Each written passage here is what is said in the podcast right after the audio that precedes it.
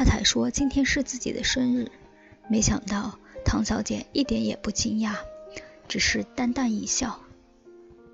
我的生日也常是这样过的。他总有事儿，总是突然打个电话说抱歉，害我对着一桌做好的菜和插好的蜡烛掉眼泪。唉，有什么办法跟别人分？小英愣了，忽然发现眼前这位唐小姐，竟像是一面镜子站在眼前，让她看到自己。忍不住的泪水突然一串串的滚下来，赶紧拿餐巾去挡，还是被唐小姐看见，焦急又关心的问：“你怎么了？什么事儿让你伤心？难道……”小英的心房崩溃了。多少年来从不曾对人倾吐的秘密，如同滚下的泪水般全涌了出来。说完了，已是深夜，唐小姐开车送她到家门口。这也是小英从没经历过的。不管多熟的同事，她都不曾把人带回家。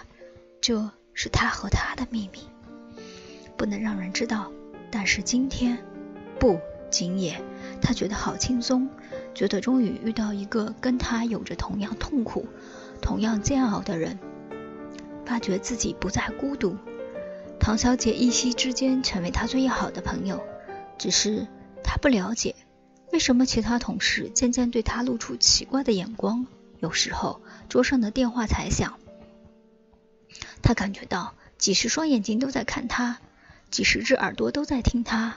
终于有一天，马小姐偷偷对他说：“你的事儿大家都知道了，其实你不该讲。大家同事六七年，你都没说，为什么唐小姐才来你就告诉了她呢？而她又是个……”大嘴巴到处吹牛，说她知道你的私事儿。可是他，他也一样，他也一样什么？跟你一样爱上了有妇之夫，那才是笑话呢。他今年初才结的婚呐。小英忍不住的冲到唐小姐面前，低声狠狠的问：“你为什么把我的事跟别人说？你明明才结婚，又为什么要骗我？”唐小姐缓缓地偏过头来，哎呀，交朋友嘛，我看你好伤心啊，八成是那么回事儿，编个故事让你舒服点嘛。又淡淡一笑，何况我不编那个故事，你也不会告诉我你的故事啊。想一想，某日有个学生。到我工作室来，一进门就问我的从生日，然后兴冲冲地掏出个掌上型的小电脑，把我的名字和生日打进去。接着，电脑的液晶显示屏上就显示了一大堆天格、地格、人格之类的数字，以及我的命盘。学生一行行念着，念一段就问我准不准。我笑着骂他：“什么不学，学算命？”他居然一白眼：“老师，你知道吗？”我用这个小电脑，不知交了多少朋友，办成了多少别人办不到的事儿呢？碰到陌生人，我只要拿出小电脑，问他要不要算算，就立刻知道了他的名字和出生年月日。接着管他准不准，准的他点头，不准的他摇头。没两下，我把他祖宗三代一家人五口全弄清楚了。而且他神秘兮兮的说。老师，你要晓得，当一个人把他的秘密告诉你之后，他就会对你特别好，这就是我的高招啊！从我这位学生的话和前面的那个故事，我们知道，要跟一个人建立特别亲密的关系，最直接的办法就是分享他的秘密。为了达到这个秘密，为了达到这个目的，人们会使用各种手段，他们可以为你算命，为你填表。为你做心理测验的游戏，也可以用他们的秘密来交换你的秘密，甚至用假秘密换你的真秘密。但是我们也要知道，交浅而言深，既为君子所忌，亦为小人所博。每个人在对你说出他的秘密之后，都可能心不安，因为他不敢确定你是不是会把他的秘密说出去。于是。最简单的方法，他也要求你说出你的秘密。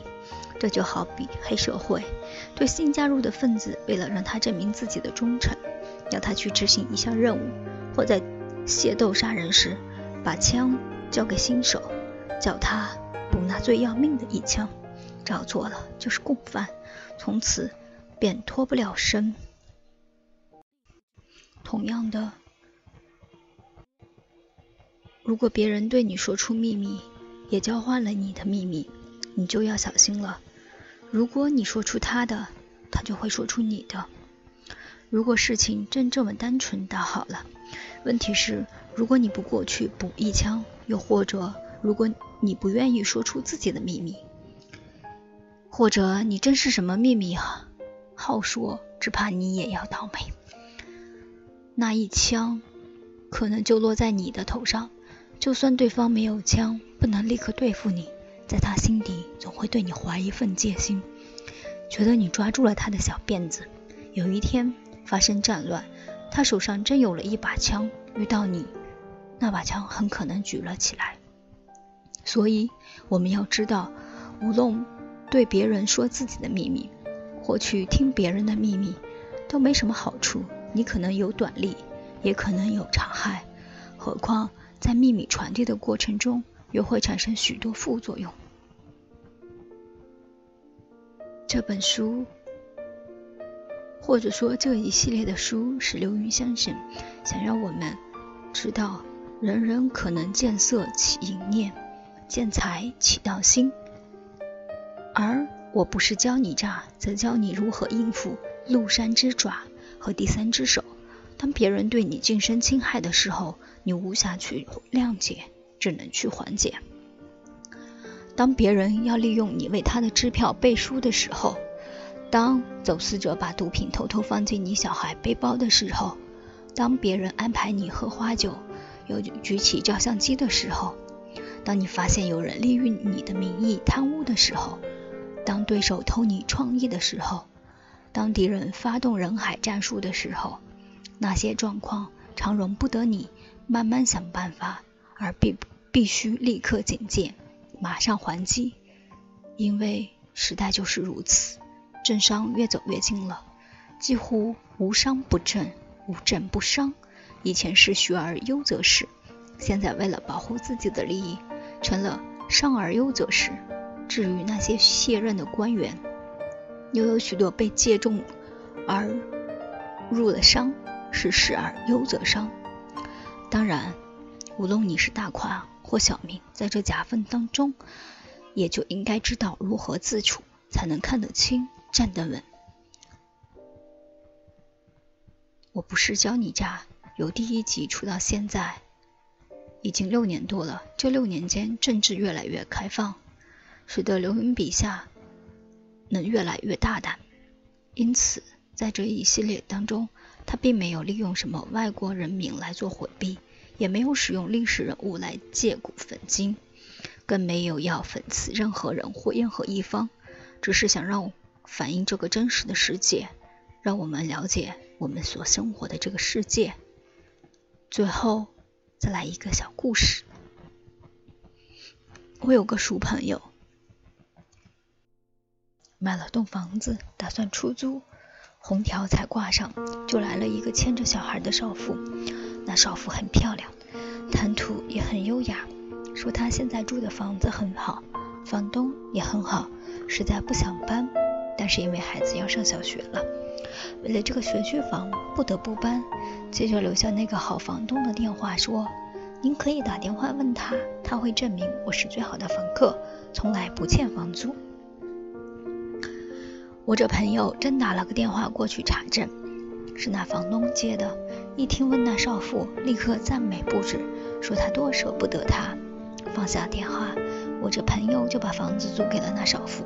而且只收了一个月的押租，没想到那也是他收到的最后一笔租金。从那少妇搬来的第二天，就再也不付房租。我那朋友找去，非但拿不到钱，还吓了一大跳，发现他家里一下多了四个小孩和一个大男人。少妇说，两个是她自己的，两个是她男朋友的，一个是两人新生的。想必那两口子还不甚和睦。因为每个房间的门都被踢烂了，忍了半年多，朋友不得不找律师。律师一听，笑起来：“恭喜您啊，你遇上了行家了。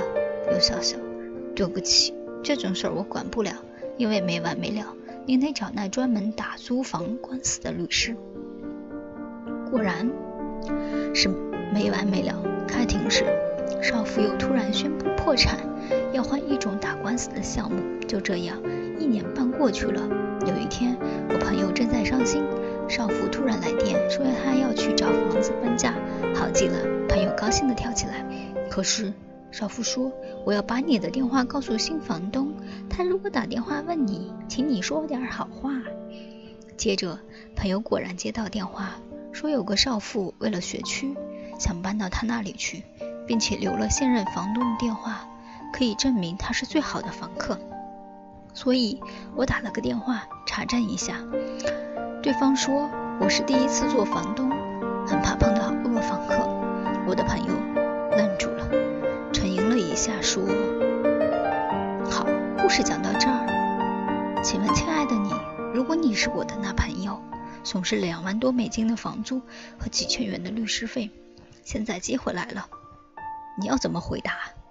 你是像他两年多前的上任房东一样说？”好极了，真舍不得他离开，还是说，千万别租给他，你会后悔的。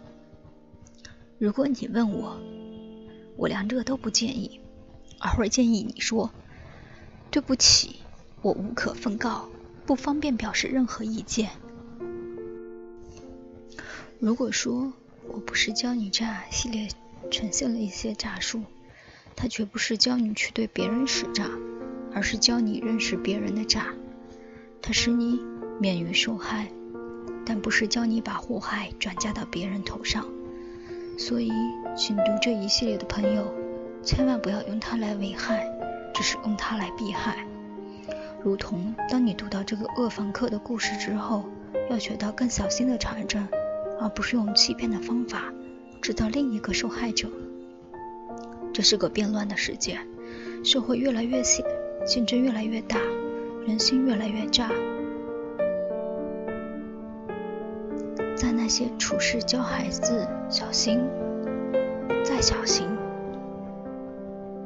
因为我们还应该给他们一些拥抱，告诉他，无论这世界多危险，总有爸爸妈妈安全的怀抱，他总能回来，扑在父母的怀里哭，总能在外面受气之后。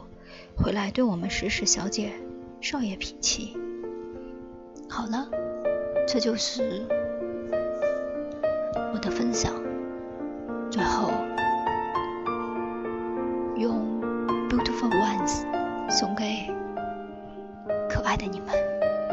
美丽的你们。